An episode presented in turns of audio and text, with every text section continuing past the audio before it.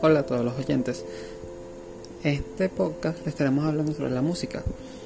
Y para empezar, empezaremos, valga la redundancia, con la desaparición de varios géneros que no han sido vistos en los últimos años.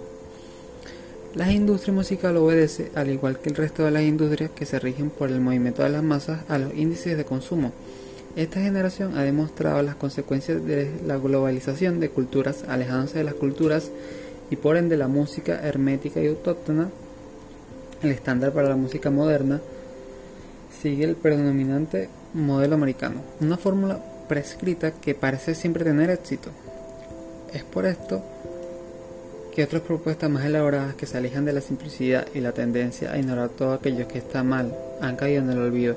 Propuestas que se centran en el sentimiento y la acústica que poco a poco se pule, como el blues, que es un género distinto aunque la tecnología ha puesto a nuestro alcance música, música como jamás había sido posible, para generaciones anteriores parecemos siempre centrarnos en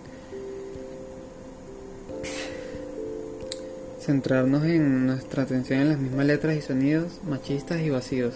Si bien es cierto que no todos los momentos son aptos para canciones instrumentales de 10 minutos, lo comercial no tiene que equivaler siempre a basura pero los creadores de contenido musical actual no ponen absolutamente ningún esfuerzo en la creación de sus piezas y casi todas las canciones en la radio, por no decir todas, suenan igual.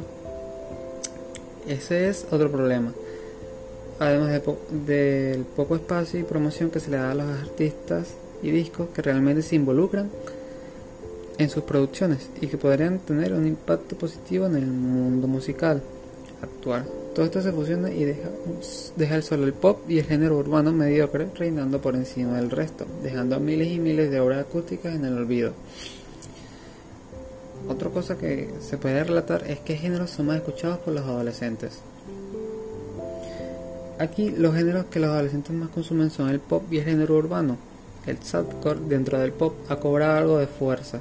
Incluso se podría decir que se ha convertido en tendencia a finales del 2010 la radio estaba atascada en artistas que se repetían el mismo sonido buscando imitar hits de músicos anteriores, hasta que Lana del Rey, con su disco Born to Die, que fue destrozado por la crítica por romantizar el abuso, las drogas y demás, trajo a la luz temas fuertes.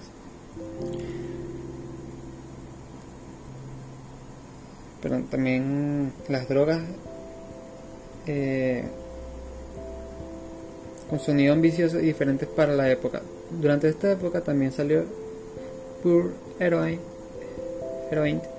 un álbum coproducido y escrito por Lord que trataba de temas similares. Así se pavimentó el camino del resto de artistas alternativos que hoy están en la cúspide del pop, con estilo más melancólico y crudo, un poco alejado del estereotipo americano y su vida rosa.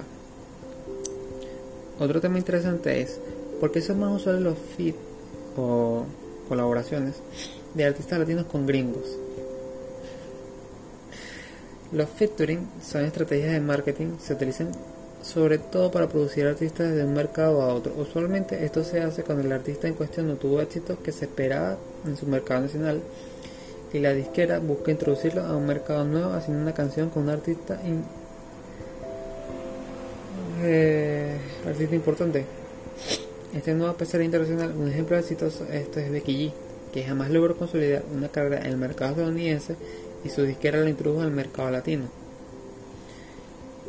Y le ha ido relativamente bien, en comparación de los fracasos en su pasado. Y para terminar, un tema que se ha visto, que es ¿por qué la música amateur opaca a los artistas? Amateur es, digamos que una afición no es como que sea de todo profesional, son artistas que van de lo más bajo y han logrado hacer grandes éxitos sin tener un gran equipo detrás. Los premios como los Grammy se rigen por streaming, ventas y popularidad.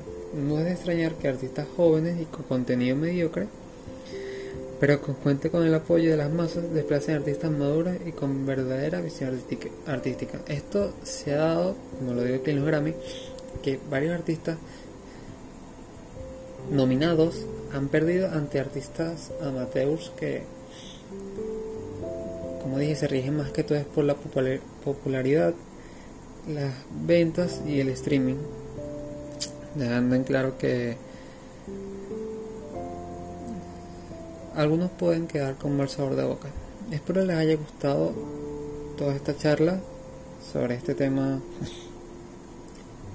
que es algo interesante desde mi punto de vista. Espero les haya gustado.